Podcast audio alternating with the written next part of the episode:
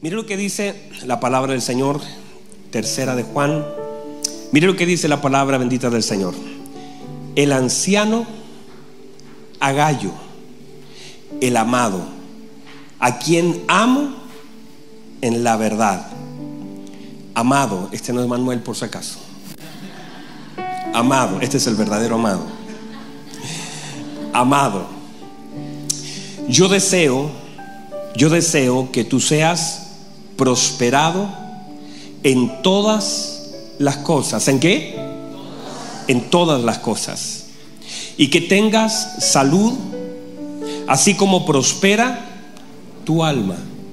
Pues mucho me regocijé cuando vinieron los hermanos y dieron testimonio de tu verdad, de cómo andas en la verdad. No tengo yo mayor gozo que este Mire por favor, versículo 4. Dice, no tengo yo mayor gozo que este. Está hablando, note por favor, por aquí nos vamos a centrar. Este es, este es el texto, solo que quiero que veamos todo lo que dice, pero vamos a centrarnos aquí. Note por favor que está hablando un padre a un hijo. Y mira lo que dice, no tengo yo mayor gozo que este. El oír que mis hijos andan en la verdad. Wow, hermanos. Qué hermosa palabra. No hay mayor gozo que este. Mi gozo no es que mis hijos se compraron un auto nuevo. No enfoco mi gozo al título que está. Eso trae alegría y eso está bien, no está mal. No vaya, siempre digo, a malinterpretar lo que digo en eso. Pero no hay mayor gozo que los hijos anden en la verdad. Alguien comentaba un testimonio el otro día y sobre este pasaje, un pastor decía que, de pronto la gente se goza mucho porque su hijo, le preguntaron a, un ministro por su hijo, dijo, no, está bien, sacó su título, eh, eh, tiene su casa, pero, y le dijo, y en el ministerio no, están alejados. Pero el gozo más grande de ese padre era lo que habían alcanzado y no lo que eran. Y yo creo que nosotros, nuestra tarea y nuestro mayor gozo no debe ser los logros que nuestros hijos tienen, que eso trae alegría al corazón, sino este, que nuestros hijos anden en la verdad. Mire, déjeme leer, por favor, solamente con el fin de que lea y leamos una epístola completa. Ya que es cortita, vamos a aprovechar para que note lo, lo importante de esta carta. Mire, amado, fielmente te conduces cuando prestas algún servicio a los hermanos especialmente a los desconocidos, los cuales han dado ante la iglesia testimonio de tu amor, y harás bien en encaminarlos como es digno de su servicio a Dios, para que continúen su viaje. Un hombre hospedador, este hombre es tremendo. Mira lo que dice el 7, porque ellos salieron por amor del nombre de Él, sin aceptar nada de los gentiles. Nosotros pues debemos acoger a tales personas para que cooperemos con la verdad. ¿Para que qué? Para que cooperemos con qué? De las cosas importantes, ser cooperador de qué cosa? De la verdad. Dice, yo he escrito a la iglesia, pero Diótrefes, eso lo ensayé, eso lo ensayé.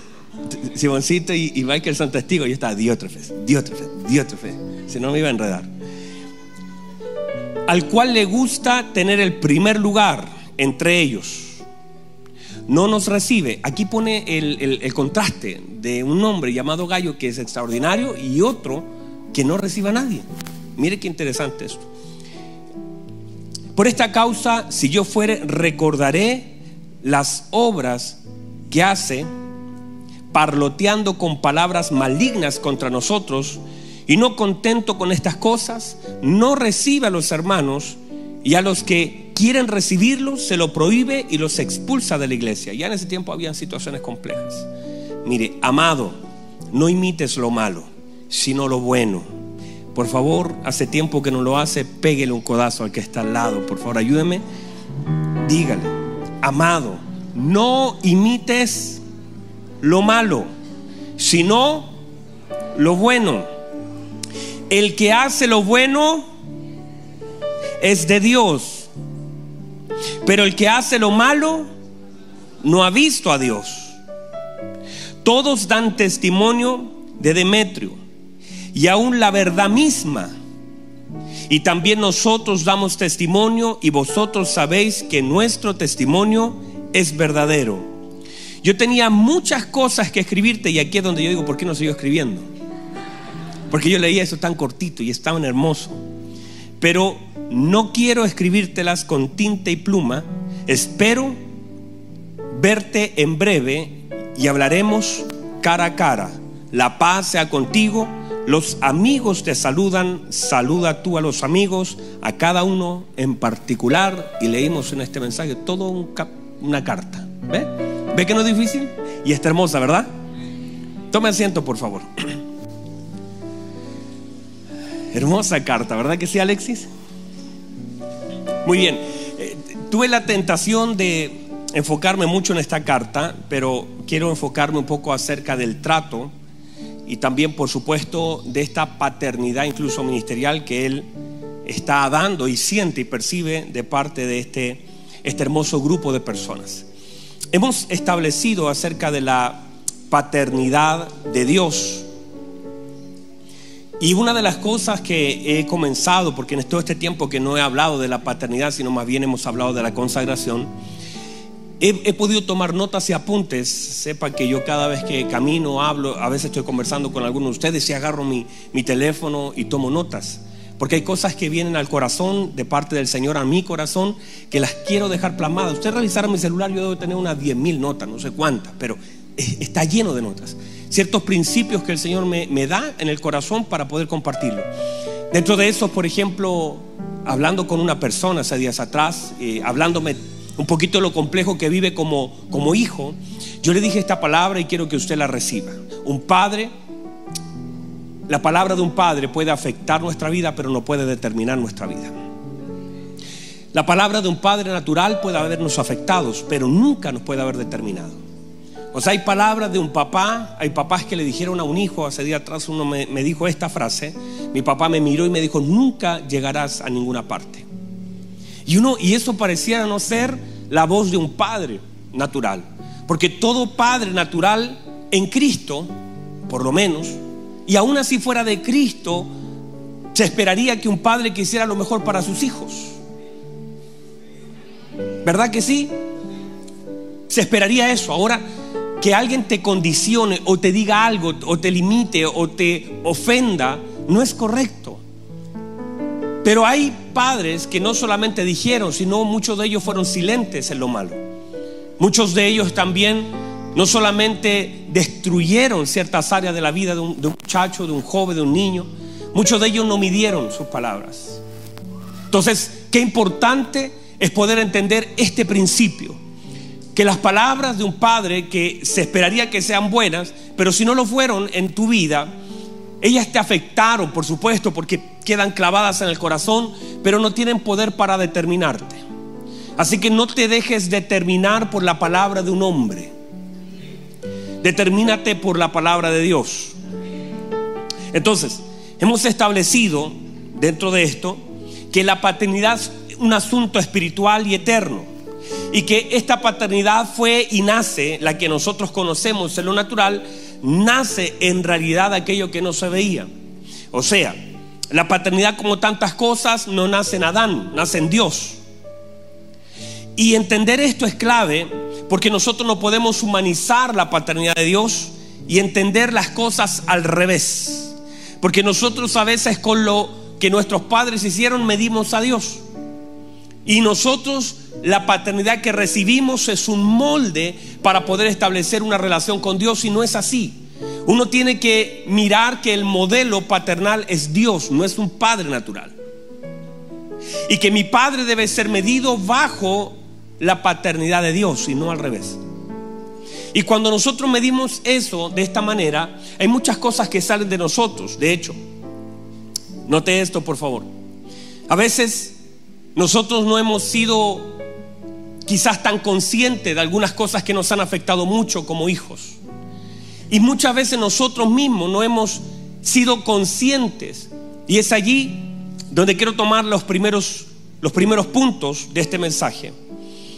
Entender que en la medida de, de Cristo en mi vida, yo voy a traer un diseño. Míreme por favor, cuando yo soy parte de la medida de Dios, cuando yo estoy en Cristo, esa, ese estar en Cristo es la garantía de poder conducirme bien e impartir bien lo que el Padre quiere dar a través de mí. Otra vez, estar en Cristo, permanecer en Cristo, no dije venir a la iglesia, que está bien, pero no es suficiente. No está mal que venga y es bueno que venga, pero el problema de esto es que hay personas que han pasado una vida en la iglesia sin ser transformado. El problema de no es que usted esté, eso es bueno, pero pierde fuerza venir a la iglesia y no estar en Cristo. Y a veces la gente confunde congregarse y arrepentirse. Congregarse y estar en Cristo, que son cosas que deberían ser de una misma línea, pero no es así.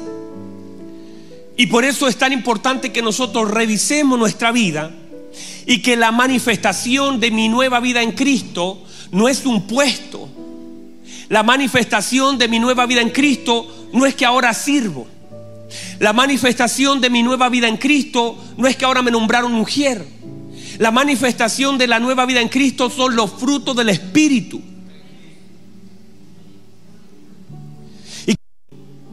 Como dice la palabra del Señor, manifiesta son las obras de la carne. Trae una cultura encima que se tendrá que dar tiempo para poder manifestar en su tiempo el fruto del Espíritu. Muchas cosas, de hecho la vida nueva en Cristo es así. Pasaste de muerte a vida, fue un toque del Señor que te sacó de la tumba, fue la voz del Señor, pero ahora, ahora en Cristo vas a comenzar progresivamente a manifestar ese cambio. Y esa es una evidencia del nuevo nacimiento. Dará su fruto a su tiempo. Pero no puedo pasar años siendo la misma persona sin una evidencia de la obra del Espíritu Santo en nosotros. Porque ahí también se equivocaron muchos viendo la manifestación de un don, pero no la manifestación de un fruto. Y la gente valoró más el don que el fruto.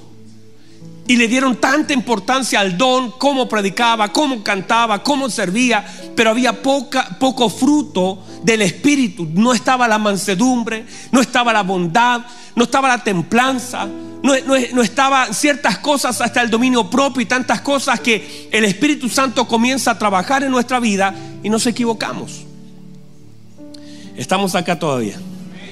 El apóstol Pablo dice, ya no vivo yo Wow, esa palabra, hermanos Alexis, eso es tremendo y me ministraba mucho.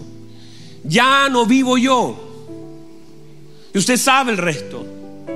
Sino que Cristo vive en mí. Y yo pensaba eso, que entonces cuando el apóstol Pablo suelta esa palabra, esa, tremenda verdad y eso vivencial, no desde para, para impresionar a un público, sino de lo que él de verdad vivía. Y, era tan evidente ver a Cristo en él que cuando la gente oía a Pablo, en realidad oía a Cristo. Que cuando la gente abrazaba a Pablo, en realidad abrazaba a Cristo. Y, y cuando tú llegas y cuando tú eres parte de esto y entiendes la importancia de tu vida en este cuerpo llamado iglesia, es que la gente al oírte a ti pueda oír a Cristo es que la gente al verte a ti pueda ver a Cristo. ¿Y por qué? Porque la gente necesita a Cristo. Y Cristo necesita conectar con la gente. Pero no lo, no lo va a hacer desde un culto, porque este culto no es suficiente. Nosotros queremos conectar la gente a un culto, pero Cristo quiere conectar a la gente a tu vida para que conectándola con tu vida lo puedan conocer a Él. No tiene sentido que yo sea solamente un conector entre el que necesita al Señor y un culto de un día jueves. No tiene sentido. No está mal invitar, Pero no tiene sentido yo solamente ser una invitación. Yo no soy una invitación de Dios para un culto. Yo soy una carta abierta. Yo soy el Evangelio de Jesucristo. Usted y yo somos el Evangelio de Cristo en la tierra. Y cuando la gente conecta con nosotros, debe conectar con Él. Y cuando la gente me ve a mí, tiene que ver en mi conducta, en mis palabras, en mi pensamiento, en mi forma de comportar, la altura, la madurez, el entendimiento, la gracia. Tal vez nosotros seamos lo único que ellos tendrán delante de sus ojos como oportunidad para conocerle. Ahora reciba eso. Entonces, de pronto en este caminar hubieron algunas distorsiones de aquellas cosas que nos faltaron, pero estando en Cristo, en medio de nuestro caminar, en una forma natural, llegamos con padres naturales y para algunos fue, para mí y para quizá muchos de ustedes, tremenda bendición, pero otros no, no, pudieron disfrutar de, quizás padres o una mamá, alguien que, que estuviera allí, que les enseñara el camino, que fuera ejemplo y tantas cosas que de pronto faltaron. Pero sin embargo, cuando uno llega a Cristo, todo ese juicio que nosotros tenemos de las cosas que sabemos que fueron falta para nosotros, aquellas carencias que tuvimos en el área paternal, por ejemplo, que nos pega tan fuerte, ahora en Cristo podemos entender el concepto completo. Míreme por favor, necesito que esté concentradísimo en esto. Digo esto, una persona fuera de Cristo, viviendo desgracia familiar, un padre que se fue, un matrimonio quebrado, va a entender las cosas completamente diferentes. Porque no opera desde la misericordia en el entendimiento de la paternidad de Dios. Y aún usted ahora, estando en Cristo, estando en Cristo, míreme por favor, estando en Cristo, puede recibir todo lo que fue la restitución porque puede entender, usted y yo podemos entender que ahora, estando en Cristo, puedo recibir por restitución todo aquello que no recibí con mis padres. Todas las heridas en Cristo son sanadas. Todo lo que te faltó y nos debieron en amor nos es sumado. Y por eso tú ahora no vienes a Cristo a juzgar a tus padres, vienes a perdonar a tus padres. Porque ahora en Cristo ya no hay carencias. Te faltaba, por supuesto, siempre va a ser necesario un abrazo de un padre, pero ahora en Cristo ya entiendes que la razón de por qué no te dieron lo que tú necesitabas era la falta de Cristo en tu casa. Y ahora lo que opera en tu corazón no es rechazo hacia tu Padre, sino es misericordia a un hombre sin Cristo.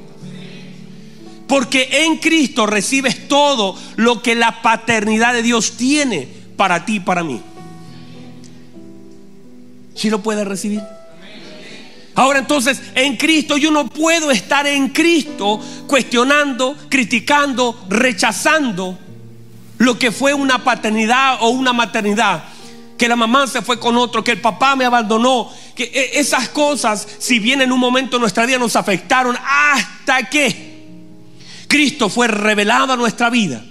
Y ahora, aunque eso es irrecuperable desde la infancia por lo que vivimos, es sanado por el Señor y lo que opera en tu corazón y llegará el momento, reciba esto, que la obra del Espíritu Santo será fuerte en tu vida para que lo único que sientas por esa persona que te dejó, te abandonó, sea amor. Uy, santo. Que lo único que sientas por ese hombre que te dejó, que te humilló, ese borracho que tuviste por papá, ese hombre que se fue con otra, ese que te dio 500 palizas, ese hombre, lo único que vas a sentir y no sabes por qué cuando debías odiarlo, sientes un amor profundo porque la obra del Espíritu Santo no permite nuestro corazón ni guardar rencor, ni guardar eh, eh, enojos, ni tener resentimiento, ni espíritu de venganza, ni decir yo este, yo, ¿cómo ahora aparece si yo no? No hay, es, no hay espacio en el corazón de un hijo de Dios para eso. La obra del Espíritu Santo, lo único, cada vez que lo veas, deberías sentir rechazo, pero sientes misericordia, sientes amor, sabes que Dios le faltó y que la razón de lo que hizo y por qué lo hizo fue que Cristo no estaba en su corazón, pero ahora lo ves como una persona necesitada de Cristo, en el cual en tu corazón ya no hay un tema en contra de él, porque Cristo ya todo lo resolvió contigo.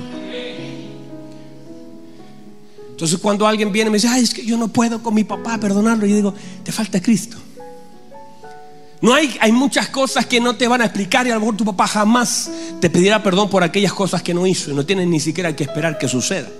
Sino lo que tienes que hacer es llenarte de Cristo. Y cuando veas a esa persona, lo único que vas a sentir en tu corazón en Cristo es amor por ellos. Hermano, por más que le pegaron a mi Señor Jesucristo en la cruz, Todavía seguía amando a aquel que tenía la lanza en su mano que en los próximos minutos la iba a clavar. Todavía seguía, seguía amando a aquel que le pasó un poco de vinagre con hiel mezclada. Todavía, todavía seguía amando a aquellos que se burlaban y estaban abajo echando suerte sobre su capa.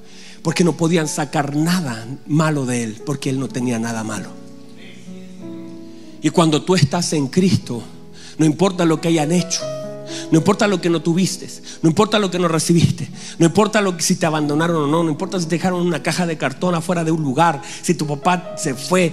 Es tan fuerte la gracia y la sanidad en Cristo que por más que te toque la misma herida, ya está tan cicatrizado en Cristo, porque Cristo es la medicina para nuestras heridas, que de pronto te pasa la mano por el mismo lugar donde estaba la herida y tú dices, yo no siento nada, yo tuve una herida por aquí, aquí me quemé y yo paso la mano y ya no me duele absolutamente nada. El cuerpo se encargó de sanarme. Así será también con las heridas de muchos que hoy día pueden estar sangrando, pero deja a Cristo en ese lugar y verás que pasarán los años y tocará lo que antes te dañaba. Hay cosas que tú no quieres tocar. Tú dices, mejor ni, no me hables de eso porque hablamos de eso y tus ojos se llenan de lágrimas. Pero luego cuando ya estás en Cristo, tú puedes decir, les voy a contar un testimonio. Yo fui abandonado, yo fui golpeado, yo fui abusado, yo fui... Y eso ya no me duele porque Cristo me ha sanado. Puedo meter la mano aquí. Mete tu mano, mete tu mano aquí en mi costado, dijo el Señor. Pone tu mano aquí en mis manos. Ya no me duele ya lo que mató, me mató, lo que me llevó a la cruz ya no me duele, ya ahora es testimonio para ti. Hay alguien tiene que recibir eso. Cristo está trabajando en nosotros. Entonces, de estas cosas que el Señor necesita hacer en nosotros, en nuestra vida, es que, míreme por favor, necesito que se concentre lo más que pueda en esta palabra. Es que nosotros necesitamos que Cristo abra la palabra delante de nosotros. Que se abra el pan otra vez, que el Señor como, como en Emaús abrió el pan y los ojos fueron abiertos. Necesitamos esa luz porque cuando la luz se manifiesta, nos viene a mostrar y a revelar algo que nosotros necesitamos. Y que muchas cosas, cuando son sacadas desde la palabra hacia nuestro espíritu, son una revelación y una luz para aprender a caminar, para aprender a vivir. Y una de esas cosas más importantes que nosotros, usted y yo, necesitamos es que la palabra del Señor despierte por medio de la luz nuestras conciencias. Y estuve todo el día pensando en esto. En la importancia de que la palabra del Señor al ser abierta podamos estar conscientes y no ser inconscientes de aquellas cosas que nos afectan y que muchas veces ni cuenta nos damos. Yo recuerdo a mi hijo, cuando a mi hijo lo operaron, era pequeñito, una operación ambulatoria, de todas formas le pusieron oxígeno, mi hijo estaba llorando. Y, y, de pronto estaba llorando porque estaba medio complicadito allí y le pusieron una cosita aquí de oxígeno. No sé cómo se llama, pero una mascarilla muy fácil y no me lo sabía. Y le pusieron la mascarilla. Y mi hijo, que estaba desesperado, perdió la conciencia. Y lo que hicieron ellos fue desnudarlo, por supuesto, lo tenían que operar, le rompieron un pedacito de su cuerpo con un bisturí. Y fue algo que en su inconsciencia él nada pudo hacer. No podía decir es el otro lado, es aquí, hay mucha gente que le falta conciencia que cosas están pasando a su alrededor y en su propia vida y no tienen conciencia del daño que provocan o que reciben. Hay personas que están con la mascarilla puesta y no se dan cuenta en una forma inconsciente del daño de sus palabras o lo malo que es cuando abren su oído porque no están conscientes. Hay personas que no tienen conciencia del daño que le están provocando a sus hijos y a su esposa. No hay conciencia. El peligro de la inconsciencia es que nada puedes hacer. Es que nada puedes cambiar. Es que nada, no, no puedes reaccionar a eso malo. Puede estar a tu alrededor cayéndose el mundo y tú no te das cuenta, no te das cuenta de, por ejemplo, hay gente que está metida en el alcohol, en vicios y se da cuenta, y todos se dan cuenta, pero él no, no lo ve. De, de, cómo tu vida se está rompiendo, tu matrimonio, tu familia, pero están en un estado de inconsciencia. Por eso Nehemías viene ahora a Jerusalén a activar las conciencias de un pueblo que vivía en ruinas y que no tenía la capacidad de ver lo que estaban y cómo estaban viviendo. Y Dios tiene que levantar en nuestra vida por medio de la palabra de Dios. Tiene que llevarnos a la conciencia de lo que vivimos. Darnos cuenta, despertar. Alguien tiene que recibir esto.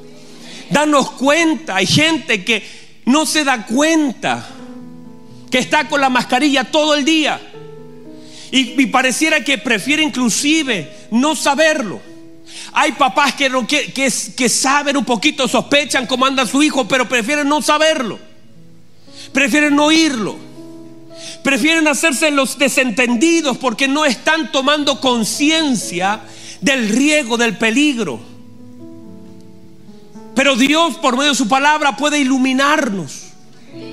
Su palabra viene a despertarnos. Por eso la Biblia dice que Dios despertó el espíritu de Zorobabel.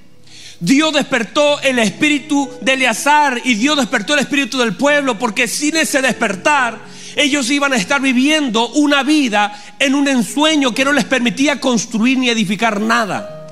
No se daban cuenta. Y uno de los peligros más grandes es la inconsciencia. De aquellas cosas que no puedo ver, no puedo saber, no puedo entender. Y el riesgo que éstas significan. Es cuando niños que de pronto equivocadamente por no entender toman cosas conciencia del daño que pueden provocar a sí mismos y a otros. Y una de las cosas que la palabra de Dios tiene que hacer es despertarnos.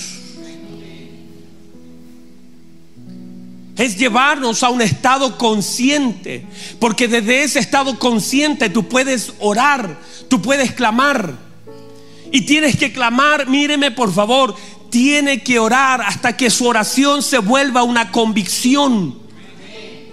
Usted no tiene que detenerse en su clamor, en su oración ya en un estado consciente. Yo veo a Ana en un estado de, como un zombie, como una persona inconsciente. Sabía lo que necesitaba, pero estaba todos los años subiendo al lugar donde la dañaban, donde la herían, donde la lastimaban.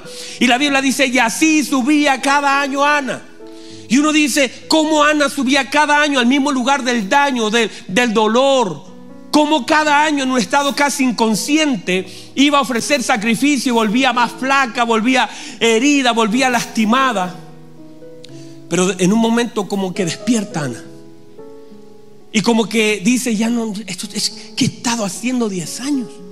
Es lo que hizo el hijo pródigo, dice, y volviendo en sí. Hay varios hermanos. Hay alguien que tiene que volver a ese estado consciente.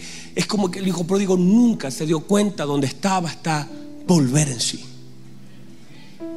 Y hay gente que llega tan abajo y no tiene la capacidad de que están, de darse cuenta que están destruyendo su vida, se alejaron de la casa del Padre, se fueron lejos, perdieron tanto y todavía no se dan cuenta todo lo que han perdido, no han vuelto en sí en un estado de inconsciencia. Ana, dice la Biblia que cuando oró, mire, ¿cómo sé yo que debo levantarme de la oración cuando te levantas diferente? ¿Cuándo sé que debo terminar mi oración? Cuando hago, me arrodillé de una forma vengo frustrado, vengo herido, vengo por años cargando una mochila y voy a ir a orar. ¿Cuándo tengo cuánto devorar, pastor? ¿Cinco minutos, diez minutos, una hora? No. Ore hasta que su oración se transforme en una convicción. Porque Ana, cuando la Biblia dice terminó de orar, se levantó. Y dice la Biblia, y comió. Y dice la Biblia, y no estuvo más triste. Santo Dios. ¿Hasta cuándo devorar? Hasta que entienda que mi oración ya no es una oración, es una convicción. Por eso la Biblia dice, reciba esto, que Jesús fue a orar al Gexemaní, iba a despertar a los discípulos, se metía a orar, iba a despertar y dice que repetía las mismas palabras. Padre, no quiero, pero oró tanto que su oración se transformó en una convicción para ya no ir a despertar y ya no rechazar la copa, sino entender el propósito eterno de Dios en ese momento trascendente de su vida. Ore hasta que eso suceda. Porque cuando estamos en un estado de inconsciencia no nos damos cuenta de lo que perdimos. No nos damos cuenta de lo que nos falta. No nos damos cuenta del daño que provocamos. Recuerdan al hijo pródigo, ¿verdad? Recuerdan al hijo pródigo. El hijo pródigo se fue y yo veo inconsciencias pero repartidas en su hermano que no quiere entrar. Decía Simoncito hace días atrás que el padre preparó todo. El padre preparó el anillo, el padre preparó un becerro, el padre preparó un vestido y el padre preparó un calzado, pero lo que nunca se preparó fue el corazón de su hermano. Estaba todo preparado, pero no estaba preparado el corazón de su hermano. Y mire qué terrible, qué triste estar acá todavía. Qué terrible es estar en la casa del Padre con un corazón que no está alineado al Padre. Yo puedo estar en la casa del Padre, comer del pan del Padre, comer, dormir en la, en la cama que el Padre me dio, pero nunca tener el corazón del Padre. ¿Qué sentido tiene que yo disfrute de un lugar hermoso donde el Padre está, pero mi corazón no está alineado al Padre? Que yo no me alegre cuando de pronto vea a un hermano venir y critique y lo hiera y no pueda gozarme con lo que el Padre se goza. ¿Qué sentido tiene que nosotros podamos vivir en un lugar, estar aquí, hoy, aquí reunidos, y no darnos pesar por aquellos que están pasándola mal? Y muchas veces estamos completamente separados del corazón del Padre. No nos alegra cuando alguien vuelve. No somos colaboradores de eso. Nos quedamos fuera de casa. No somos parte de lo que el Padre está haciendo. Por eso una de las cosas más importantes es cómo preparamos nuestro corazón para caminar y andar en esta verdad tan grande. Cómo el Padre se goza mirándolo desde la paternidad de Dios, se goza que nosotros andemos en la verdad que nosotros caminemos en esa verdad eterna. Me gozo, mi gozo, dijo Juan, es que los hijos caminen en la verdad. Hay cosas que le causan gozo al corazón del Padre. Y si usted y yo estamos aquí hoy sentados, que nuestra reunión no se vuelva una buena rutina de los jueves, que su participación en una congregación no sea la costumbre de aquellas cosas que he hecho de pequeño, sino que cada día ser acercado más a la verdad que es Cristo. Porque lo que le da gozo al Padre es que sus hijos anden en la verdad. Usted puede hacer muchas cosas en la vida, pero si usted quiere agradar al Padre, tiene que caminar en la verdad. A veces sin darnos cuenta, queremos traer al Padre a la mentira de nuestra vida. Cuando operamos en mentira, en alguna mentira, la verdad de Dios ya no está operando allí. Donde haya injusticia, donde haya mentira, no intente traer a Dios. Porque Él no opera ni se goza ni de la injusticia ni de la mentira. La única forma en que el Padre se goce y se mantenga en un estado presente Y que usted pueda sentir el respaldo del Padre cuando usted está operando en la verdad y caminando en la verdad. No hay mayor gozo que este, que mis hijos caminen, anden la verdad. Y cuando entendemos esto, ¿por qué? Porque toda la vida estuvimos atados a mentiras. Y es como que Dios cada verdad que está haciendo es como sacándonos una y otra atadura cada vez.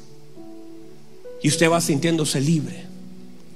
Está como el Señor, como un papel de regalo, sacando capas de nosotros, de mentira que por años nos ataron. Y esa mentira nos tenían atado. Y el Padre quiere vernos vivir en la libertad de su Hijo. Donde tú te sientas libre de rechazo, de angustias, de dolor. Completamente enfocado en el cumplimiento del propósito y tu alegría más grande que puedas sentir sea como honro a Dios por medio de mi vida. Póngase en pie, por favor.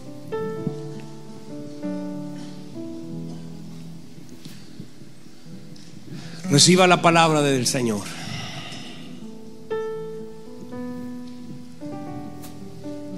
Reciba la palabra del Señor. Una de las cosas importantes es que nosotros como hijos del Señor no es solamente no es solamente el hijo pródigo aquel que dañó el corazón, sino el, hijo que no quería entrar donde había llegado su hermano.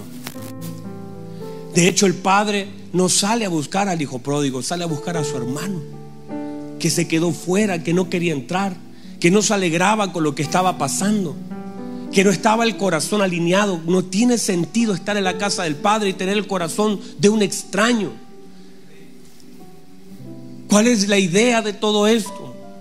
Que usted tenga el corazón del Padre. No solamente en amor, sino en juicio, en criterio, en conducta. Que usted pueda ser el abrazo del Padre para otro. Que usted pueda gozarse cuando alguien regresa a los caminos del Padre y ser partícipe de eso. Y no solamente ser un espectador de lo que sucede en la casa del Padre, sino ser una persona activa una persona que conscientemente está orando, está clamando, está rogando, está diciendo, Señor, por favor, hay un hermano que está lejos y yo voy a ser partícipe de la gloria. Voy a ser partícipe de, de traerlo con mi oración. Y que sintamos el peso de aquellos que no están que sintamos el dolor de aquellos que pasan a nuestro lado.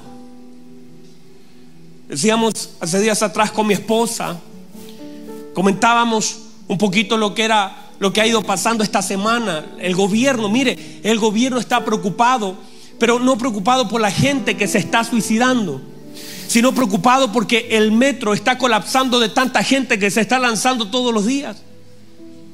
Ustedes son testigos, la semana pasada cuatro personas se tiraron a la línea, un día tras otro, tirándose a la línea. Y, y el gobierno, yo escuché la noticia decir, y como hay tanta gente que se está matando, vamos a ponerle unas rejas que hay en Europa, porque a ellos no le importa una vida. Le importa el hecho de que el metro continúe avanzando y haciendo su servicio. al gobierno no le importa esa familia. Al gobierno le importa que alguien se tire, lo que quiere es que eso funcione, que eso siga. Y a veces nosotros nos volvemos así, que todo funcione, que todo siga, pero no nos importa. Que hay personas que no encuentran, míreme, no encuentran otra salida. Están tan desesperados comparten con nosotros, tocamos su vida, pero no, no encuentran salida, no tienen esperanza, se quedaron sin fuerzas. No, no hayan a dónde ver. David en un momento dijo, ¿a, ¿a dónde? Alzaré mis ojos a los montes, ¿de dónde vendrá mi socorro? Es como el hecho de la desesperación de ayuda. De compartir con gente, pero sentirte vacío completamente. De a veces incluso congregarte en un lugar. No, puedo justificar lo que la gente hace, pero son hechos. No solamente cosas que pasan afuera, también pasan aquí. Y hemos leído cartas de, de, ministros, de hombres que en algún momento en su desesperación, en su angustia, pastores que están en una tristeza profunda y a veces Dios tiene que intervenir porque la vida de Elías, Elías no se fue al desierto a jugar, no se fue a reclamar, se fue a morir. Elías no se fue al desierto a encontrarse con un ángel. Él se fue a tirar debajo de un enebro y se durmió. Y todos sabemos que nadie puede resistir en un desierto de día y de noche. Él se fue a morir y le dijo, basta ya, aquí me quedo. Y aquí se termina. Dios intervino. Pero hay mucha gente que toma un camino de desierto que ya no tiene fuerza, que ya no, ya no, ya no tiene el, deseo, no importa las glorias y las victorias de ayer no son suficientes. Y por eso nuestras lámparas tienen que estar encendidas. La llama del apóstol Pablo le dice a Timoteo, aviva el fuego del don de Dios en ti, no se vaya a apagar el fuego, no se vaya a disminuir la llama. Examínate, Timoteo, no vaya a ser que el fuego se te apague y te conviertas en un religioso, porque no es suficiente, no es suficiente que cante dos o tres cánticos. Necesitamos más del Señor y que el Señor avive nuestros corazones y entender que no solamente nosotros, nosotros somos una llama delante de Dios, porque a sus siervos dice que son como llamas de fuego, somos una llama que enciende la vida de otro.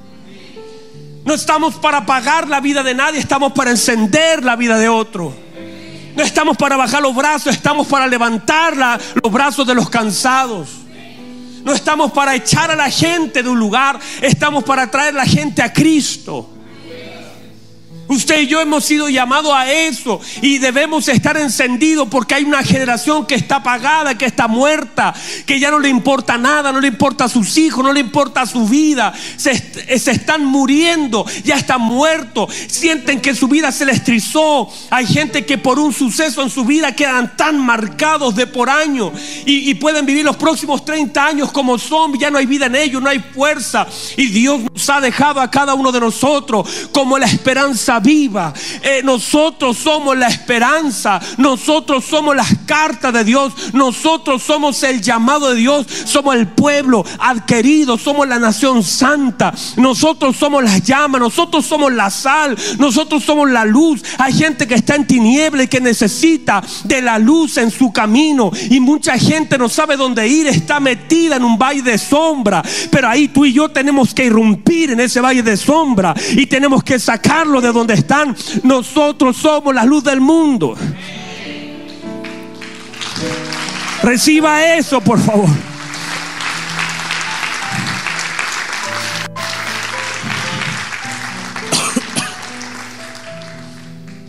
Nosotros preservamos. Y el Señor se desvaneciere. ¿Con qué será salada?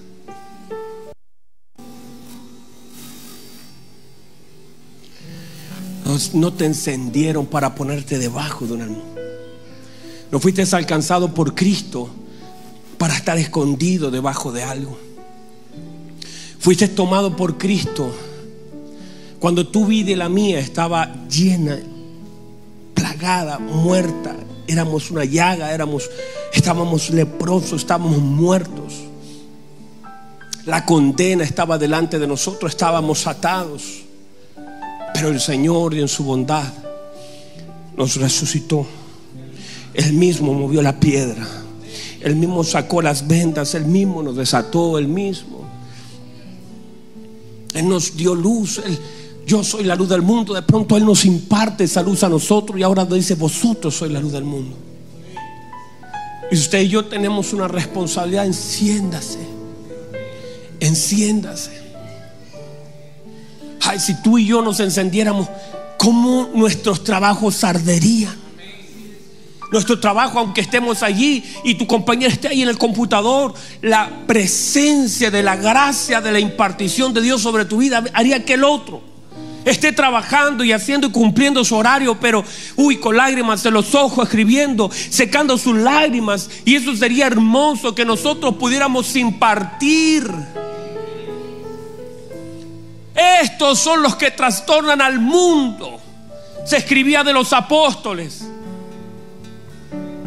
Nuestra vida es un plan de Dios para la vida de alguien más y debemos estar encendidos, ojos abiertos, llamas de fuego. Somos el agua para alguien que tiene sed, somos la esperanza, somos la palabra de Dios, somos los hijos de Dios, somos los llamados por Dios, somos. Nuestra vida debe representar el gozo, la alegría, alcanzado. Nosotros somos el descanso para el cansado, somos el agua para el sediento, somos las palabras de Dios. Cierra sus ojos, levanta su mano, por favor, un minuto. Vamos, levante sus manos. Mucha gente necesita el abrazo del Padre a través de ti. El Señor quiere tocar. Ya no vivo yo, dijo el apóstol Pablo. Mis abrazos ya no los doy yo. La gente me ve a mí, ya no. Yo no, ya no, yo no soy. Cristo vive en mí.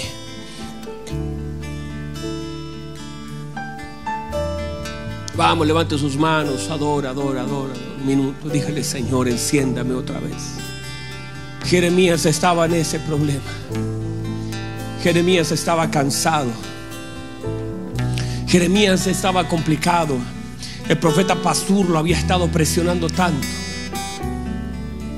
Sacerdote Pasur lo presionaba, lo presionaba, lo metió en un cepo. Y Jeremías suelta esa palabra, Señor, traté de resistir, no pude, me sedujiste, eso Señor, yo fui seducido. Más fuerte fuiste que yo y me venciste. Llegó un momento a decir, maldito el día que se dijo que yo iba a nacer. Es aquel hombre que dio la buena noticia que venía un hombre. ¿Para qué venir a sufrir? Él, él estaba complicado. Pero en un momento, mientras todo a su alrededor estaba haciendo dificultad, el Señor encendió los huesos. Y la Biblia dice, y de pronto mis huesos comenzaron a encenderse. Mis huesos comenzaron a arder.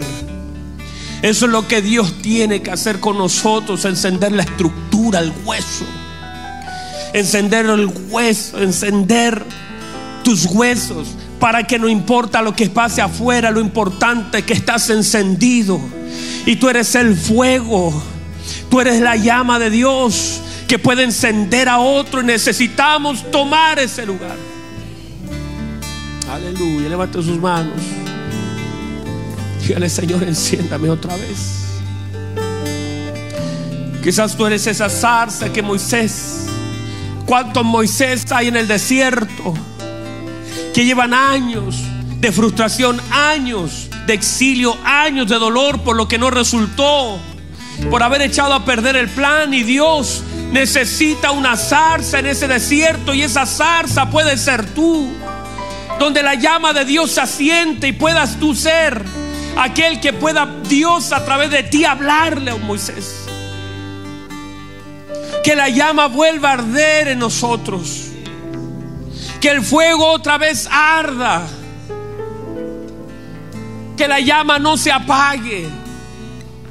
Y la Biblia dice que Moisés se acercó no porque había una zarza en llamas. La Biblia dice que se acercó porque esa llama no se apagaba en la zarza.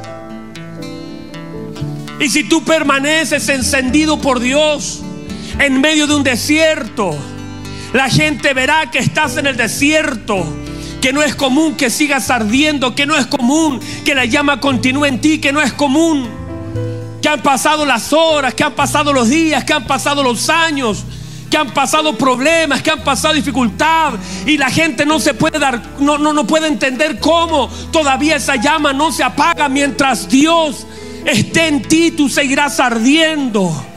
No importa si estás en un desierto, si pasan las horas, la gente se va a acercar a ti porque el fuego no se detiene, la llama no se apaga. La gente dirá, esto no es común. Esto no está bien. Él ha pasado desiertos, ha pasado dificultades, pero todavía sigue ardiendo, sigue ardiendo. Nada puede apagar ese fuego. Eres una zarza cuando Dios está. No te consumes. El fuego te preserva. El fuego está en ti. El fuego te da vida. El fuego hace que la gente diga hay algo extraño. No es normal que quede sin trabajo. No es normal. Hay algo que está encendiendo. No es normal. Cristo está sobre esa persona. Y tu vida podrá ser la voz de Dios para aquellos que están en el desierto, para aquellos que se sienten apartados. Vamos, levante sus manos. Hay una, presencia hermosa del Señor. Levante sus manos. Honra al Señor. Dígale, Señor, enciéndame otra vez. Enciéndame otra vez, Señor. Oh Dios. Oh Dios. Levante sus manos, levante sus manos, levante sus manos. Oh Señor, enciendo otra vez la llama en medio del desierto. Señor, en medio del desierto encienda la llama en nuestros corazones, en nuestra vida. Yo sé, Señor, que somos útiles.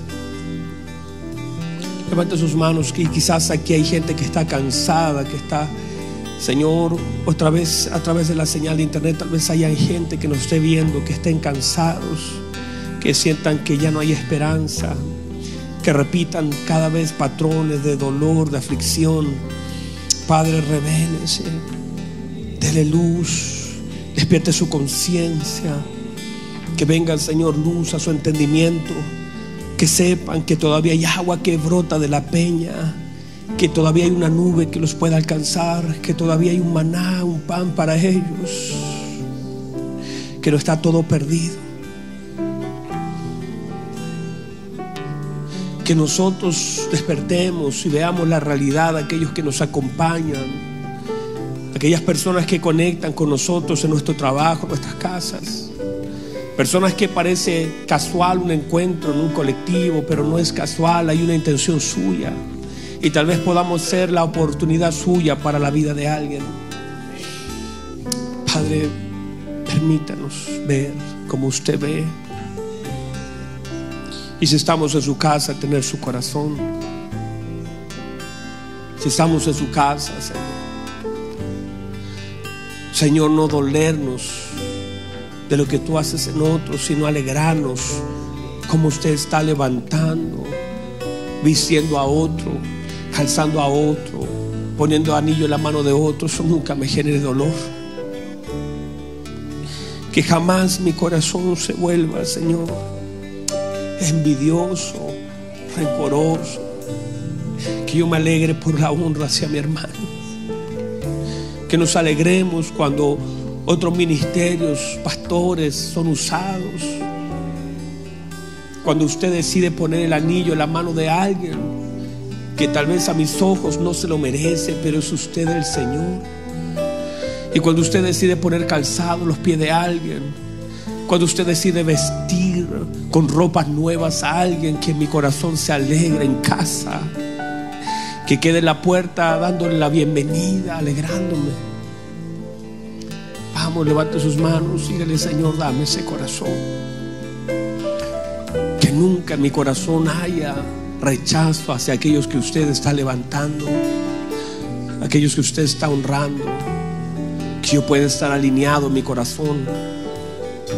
Padre, por favor, ayúdanos a no solamente estar en casa, sino tener su corazón en casa. Tener el corazón del Padre en el corazón de un hijo. Oh, reciba eso. Que nosotros como hijos tengamos su corazón, papá para poder abrazar a aquellos que necesitan una oportunidad. Así como nosotros la recibimos. Y con misericordia eterna usted nos amó y nos perdonó. Que así también nosotros podamos abrazar a otros que necesitan lo mismo que usted nos dio a nosotros. Padre, gracias. Abrazamos, abrazamos, abrazamos, Señor. Así sea. Gracias, Señor. En el nombre de Jesús.